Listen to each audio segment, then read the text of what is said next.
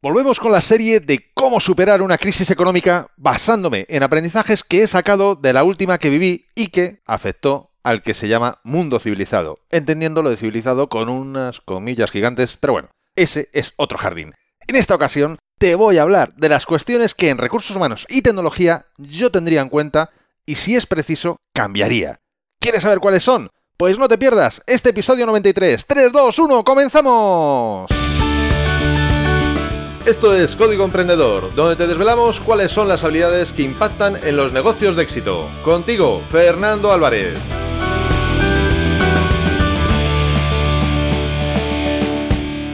Aquí estamos, un episodio más, una semana más, siempre desde la trinchera, desde donde los emprendedores producen resultados, desde donde tiene lugar la acción. Y como la acción sucede en toda trinchera, también está ocurriendo en la tuya. Y me encantaría que me comentaras a través de las redes sociales, en la plataforma donde estás escuchando este podcast o incluso desde el link que te dejo en las notas de este episodio, tu opinión, tu experiencia respecto al tema de hoy. Por si te has unido recientemente a la familia de Código Emprendedor, te cuento que este episodio forma parte de una serie que comenzó en el episodio 90 y 91, en los que voy desgranando mis aprendizajes sobre cómo superar una crisis, basadas precisamente en la última crisis económica que se vivió a nivel mundial. Como todo sería muy denso para un solo episodio y además no facilitaría la aplicación de cada recomendación, he ido separándolo en áreas funcionales. Siempre defiendo que el conocimiento es maravilloso, pero son las acciones las que realmente provocan cambios beneficiosos. Se oyen vientos de que estamos en las puertas de otra crisis.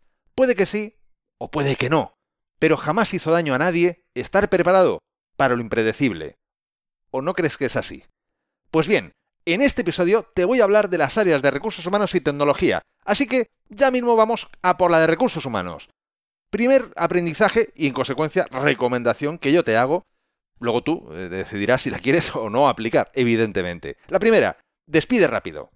Partamos de la base de que ver las cosas desde que ya han pasado y ver qué deberías de haber hecho es súper fácil. Lo difícil es verlo antes y actuar también antes. Es ahí donde está la excelencia, a mi entender.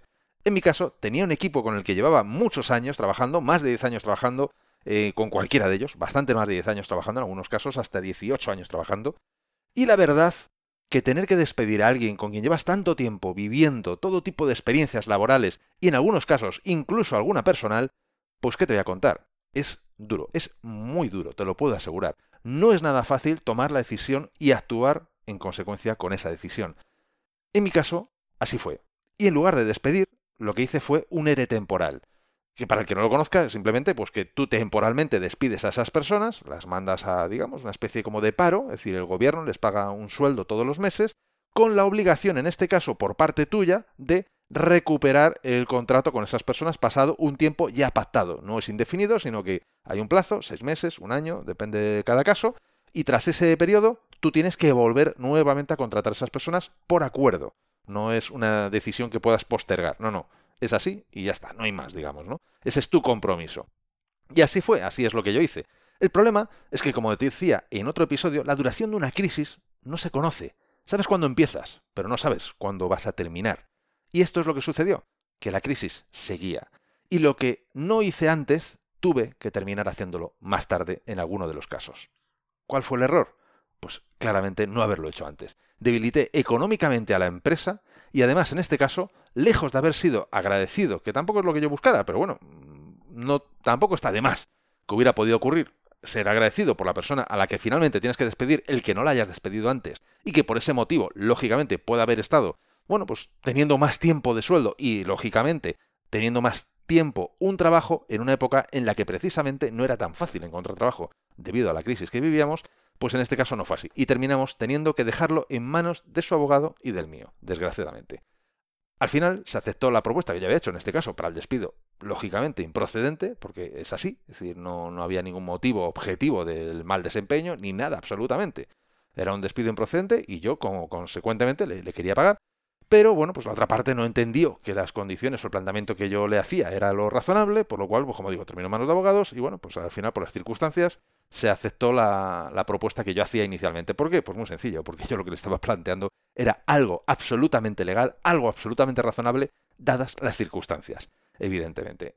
Todos podemos desear miles de cosas, pero hay que tener en cuenta que hay que hacer las cosas dentro de una ley, primero, no lo que nosotros deseemos, sino lo que dice la ley, y luego después dentro de las propias circunstancias que las dos partes pueden asumir, lógicamente.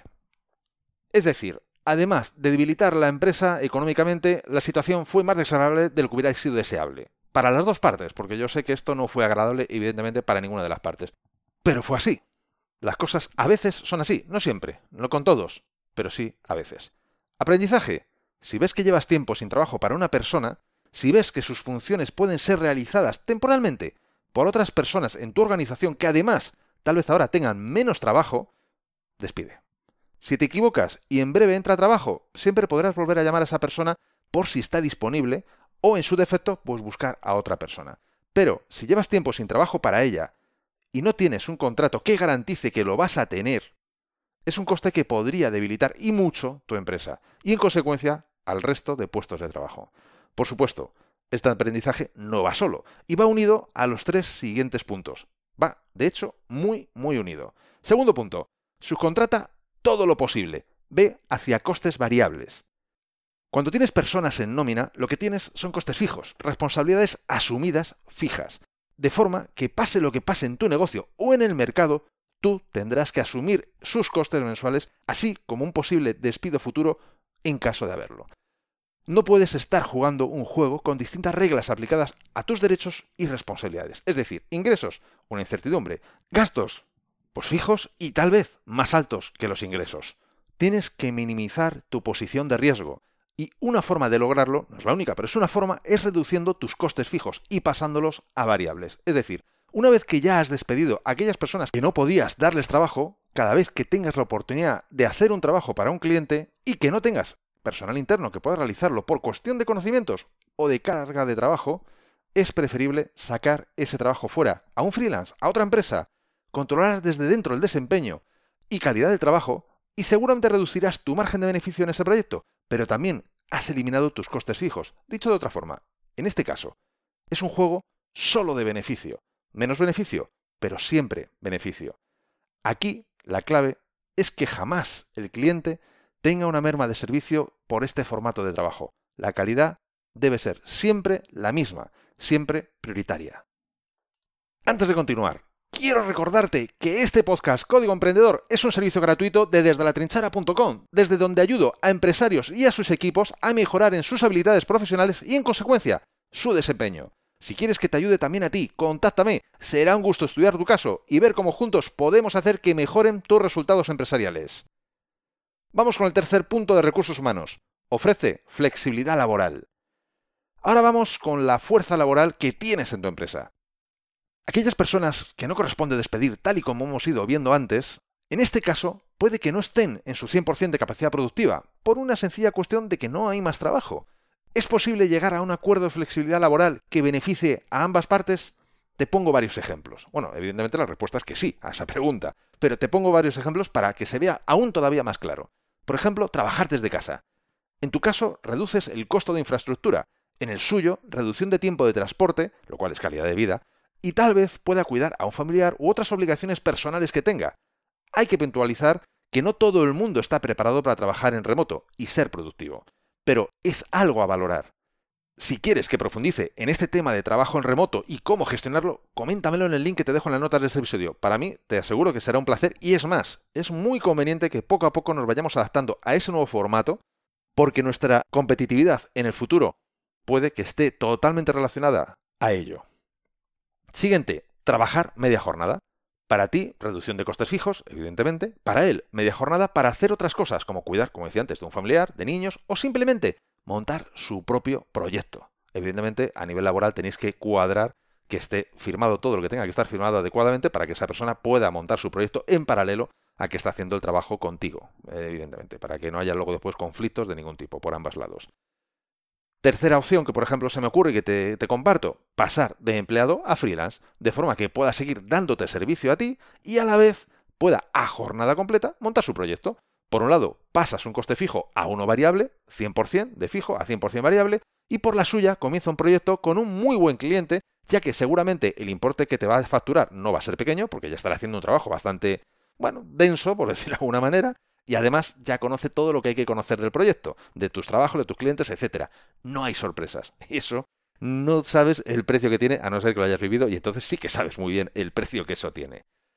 Hay muchísimas más posibilidades. Al final todo se debe reducir al famoso ganar, ganar. Es decir, que ambas partes tienen que salir satisfechas del resultado de este acuerdo, en los distintos aspectos que cada uno puede valorar. No solo en el económico, hay muchos más aspectos como has podido ver. Por supuesto que para esto hay que tener por ambas partes una mentalidad abierta y dejar atrás los viejos y cada vez ya más obsoletos paradigmas. Cuarto, aprendizaje, barra, recomendación, sugerencia, como lo quieras entender. Cuida a tus colaboradores. Bueno, ya hemos despedido a unos, hemos flexibilizado a otros, hemos hecho un poco lo que hemos podido con lo que teníamos. Muy bien. Con lo que nos quedamos, ¿qué hacemos? Pues como no podía ser de otro modo. Y por último, cuida a tus colaboradores. Por no decir, mima a tus colaboradores. Recuerda que esta situación la vais a superar gracias a esta colaboración. Da igual que sean internos o externos, empleados, eh, freelance, proveedores, da lo mismo. Juntos lo vais a superar cada uno mirando por sí mismo, os va a costar mucho llegar a ningún lado. Y nuevamente, hay muchas formas de cuidar a un colaborador. Y nuevamente, yo te pongo, te ofrezco al menos tres ejemplos para que te dé más o menos una idea de cosas que yo he hecho y que tú también podrías hacer en un momento dado. La primera, la comprensión de sus propias circunstancias. Hay veces que estamos tan metidos dentro de nuestros propios problemas, de nuestros dolores, que nos olvidamos de que ellos también pueden tener los suyos. Es más, probablemente los tengan. Y eso sí, tampoco podemos irnos al lado opuesto, empatizar tanto que los pongamos por delante de nosotros o incluso de la empresa. Seamos un poco equitativos, busquemos un justo y a veces difícil equilibrio. Otras veces puede ser una sencilla o puntual flexibilidad de horario. En mi caso, por ejemplo, jamás se llevó cuenta de los días de vacaciones consumidos por cada empleado, o al menos yo no lo llevé, se lo llevaban ellos, la verdad, no tengo ni idea. Y me da igual, nunca me ha importado.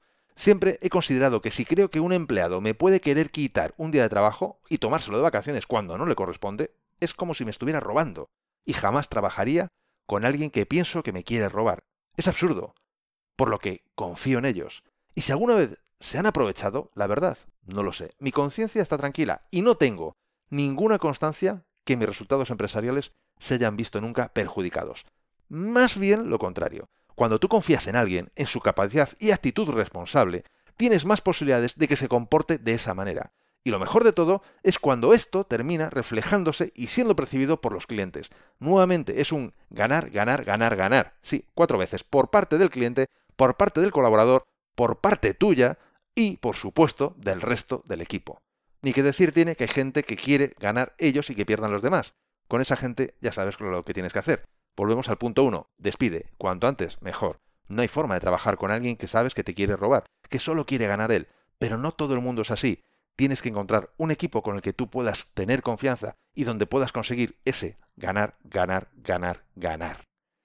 Y otra forma más, por ejemplo, es facilitar que trabajar contigo sea algo que apetezca. Porque el entorno en el que trabaja lo así lo facilite, por la tecnología con la que lo hace, por mil motivos, no puede ser, como muchas veces se ve, que hay gente que tiene mejores ordenadores en casa para jugar y ver series de lo que tiene en la oficina para trabajar y ser rentable. Es una lógica de lo más ilógica. O sea, es absurdo, pero ocurre. Y seguro que tú tienes ahora mismo en mente más de una persona o más de un caso que tal vez incluso lo hayas tenido que vivir en primera persona. En mi caso, por ejemplo, te pongo un caso, ¿no?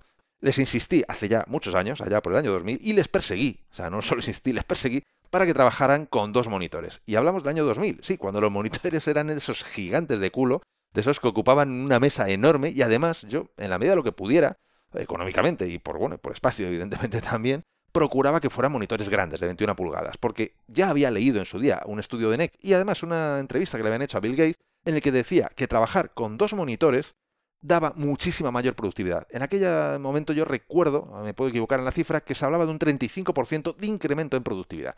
Y ya no solo eso, yo llevaba ya años trabajando. Yo empecé con dos monitores, si mal no recuerdo, creo que fue por el 98. Y sabía el gustazo que es el poder trabajar con dos monitores porque haces todo de una forma como, no sé, más fluida, más fácil, más cómoda, etcétera, etcétera. Incluso con los monitores de aquella época.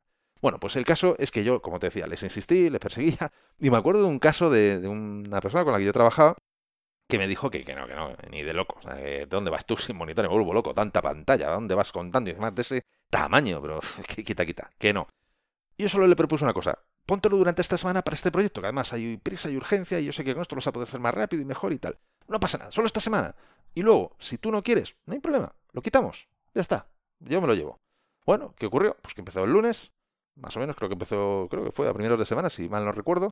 Y cuando llegó el viernes, que ya se había entregado el proyecto, etcétera, le dije, bueno, pues ya hemos terminado, habíamos hablado una semana, ya está, ¿no? Me, llevo el monitor, me lo, me lo, llevo, te lo llevo, o sea, me lo llevo, me refiero que se lo pongo a otra persona o ya veré yo qué hago con él, ¿no? Y su respuesta fue clarísima y tajante. Ni de casualidad te llevas este monitor de la mesa. No, no, no, no, quita, quita, quita. Yo ya estoy muy bien, ya me he acomodado. Y es que se trabaja muy a gusto. No, no, no. El monitor se queda aquí. Es lo mejor que puedes hacer. Dejarle que alguien lo pruebe. Eso que tú estás recomendando. Y ver cuál es el resultado. Si llevas razón, no habrá problema. Y si no la llevas, pues bueno, pues es que a lo mejor mm, es mejor no hacerlo. Puede ser, ¿no? El caso. En este caso, cual virus fue cuajando con el resto de los compañeros. Porque es mejor convencer que obligar. Recordemos al principito, o mejor dicho, al rey que estaba en el cuento del principito de Antoine de Saint-Exupéry, en esa parte que siempre les ordenaba a los demás que hicieran eso que ellos querían hacer. Y claro, el que estaba allí hablando con el rey se sorprendía y dice, pero claro, ¿cómo no lo van a hacer? Si es que le está diciendo lo que quieren hacer. Y si no lo quisieran hacer, les manda otra cosa que quieren hacer. Más o menos era algo así, ¿no? Exactamente, por eso te recomiendo que vayas al libro y veas la versión exacta. La cuestión es, y a donde yo iba, es que es mucho más fácil convencer a los demás cuando les das eso que ellos quieren. Otra cosa es que tal vez no sepan que aún lo quieren, como decía en su día Steve Jobs o incluso antes Henry Ford. Si les hubiera preguntado a mis clientes qué querían, me hubieran dicho un carromato con más caballos en lugar de un automóvil. Déjales que lo prueben. Y una vez que lo prueben, posiblemente salte el, vamos, la alarma y salte aquello y se contagie como si fuese un virus. Absolutamente. Igualmente, Podríamos estar así hasta el fin de los días, con ejemplos y ejemplos, pero lo más importante es que no sea pan para todos, sino que estés atento a las necesidades de cada colaborador y puedas adaptarte en la medida de lo posible a lo que puedan necesitar. Piensa que el liderazgo, y tú como líder, tienes que estar siempre al servicio de servicio de clientes, servicio de colaboradores, servicio de empleados, servicio de todas las personas con las que tú trabajas.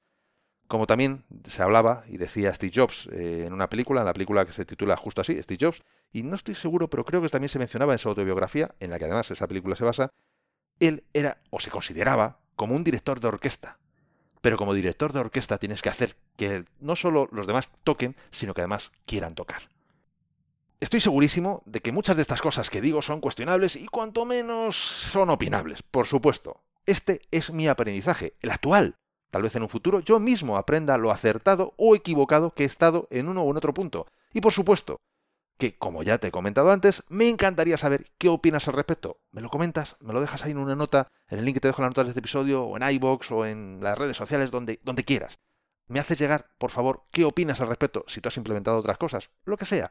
Juntos podemos aprender mucho más. Y precisamente porque juntos podemos aprender mucho más, quiero recomendarte que te puedas bajar, si aún no lo has hecho, mi ebook gratuito Multiplica por 100, donde te he recopilado más de 100 acciones que pueden multiplicar tus resultados. Y lo sé porque son la consecuencia de estudiar a personas de éxito y de además haberlas puesto en práctica yo mismo, de haberlas experimentado.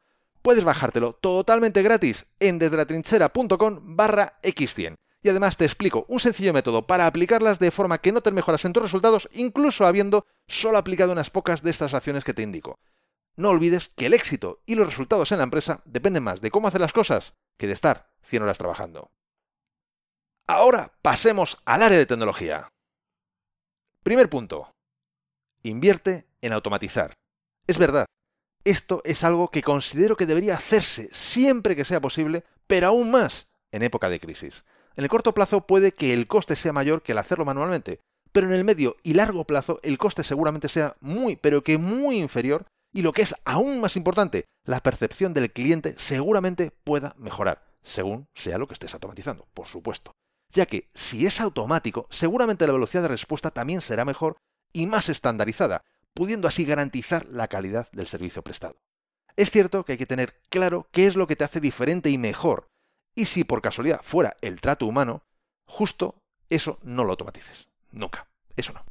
Ahora, si estás en el juego de precio bajo, Tal vez eso sea lo primero que tengas que automatizar, porque si no, no vas a poder mantener un precio bajo durante mucho tiempo. En mi caso, pienso que una pequeña empresa jamás debería de competir por precio. y sí competir por ofrecer el mejor trato y comunicación con el cliente. Por lo que tecnologías tipo chatbot o centralitas de esas de las de pulse uno para tal, pulse dos para tal, pulse tres, de estas que son eternas, jamás es lo que deberías de implementar. O si lo haces en una capa que sea muy, pero que muy pequeña, muy fina. La automatización a la que te hago referencia es una automatización que o bien beneficia al cliente y a ti, o bien te beneficia a ti y no perjudique al cliente. Y no nos dejemos, por favor, engañar por el marketing que tan de moda está ahora de llamar a cualquier cosa inteligencia artificial. Estamos muy, pero que muy lejos de tener sistemas de inteligencia artificial. Lo que tenemos, en el mejor de los casos, es el famoso Machine Learning que llaman los anglosajones. Es decir, que la máquina aprende, pero la máquina aprende con unas comillas gigantes.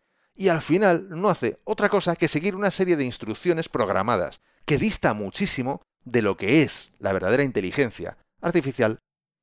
Bien, segundo punto, y último ya, en este caso de tecnología, pero también de los que te traigo en este episodio.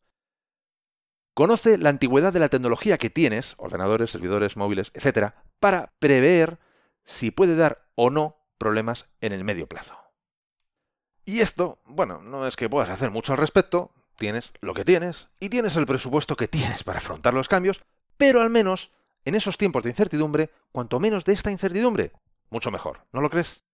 Saber un poco qué elementos podrían darte problemas y saber cuánto económicamente te podría suponer el actualizarlos o reponerlos. Si aún no ha llegado la época de las vacas flacas y puedes ir mejor preparado, pues tanto mejor, ¿no? ¿No lo crees? Ya sabes que en la batalla la preparación es la mitad del trabajo. Que no lo digo yo, que ya lo decía Sun Tzu en su famosísimo tratado El arte de la guerra. Sí, sí, sí, lo decía Sun Tzu. Eso ya no hay que lo discuta, ¿no? en fin, estas cosas de citar a terceros que no se pueden defender para dar mayor validez y peso a lo que otros, como en este caso yo, pues decimos. ¿Qué te voy a contar de que no sepas ya de, este, de estos juegos de palabras? En fin, estos han sido todos mis aprendizajes en el área de recursos humanos y tecnología que yo al menos he tenido en esa última crisis que me tocó vivir, o bueno, o que a muchos nos tocó vivir. Demos un rápido repaso. Recursos humanos. Primero, despide rápido. Segundo, subcontrata todo lo posible. Ve hacia costes variables. Tercero, ofrece flexibilidad laboral. Cuarto, cuida, por no decir mima, a tus colaboradores. Tecnología. Primero, invierte en automatizar. Segundo, Conoce la antigüedad de la tecnología que tienes, ordenadores, servidores, móvil, etc., para prever si puede dar o no problemas en el medio plazo.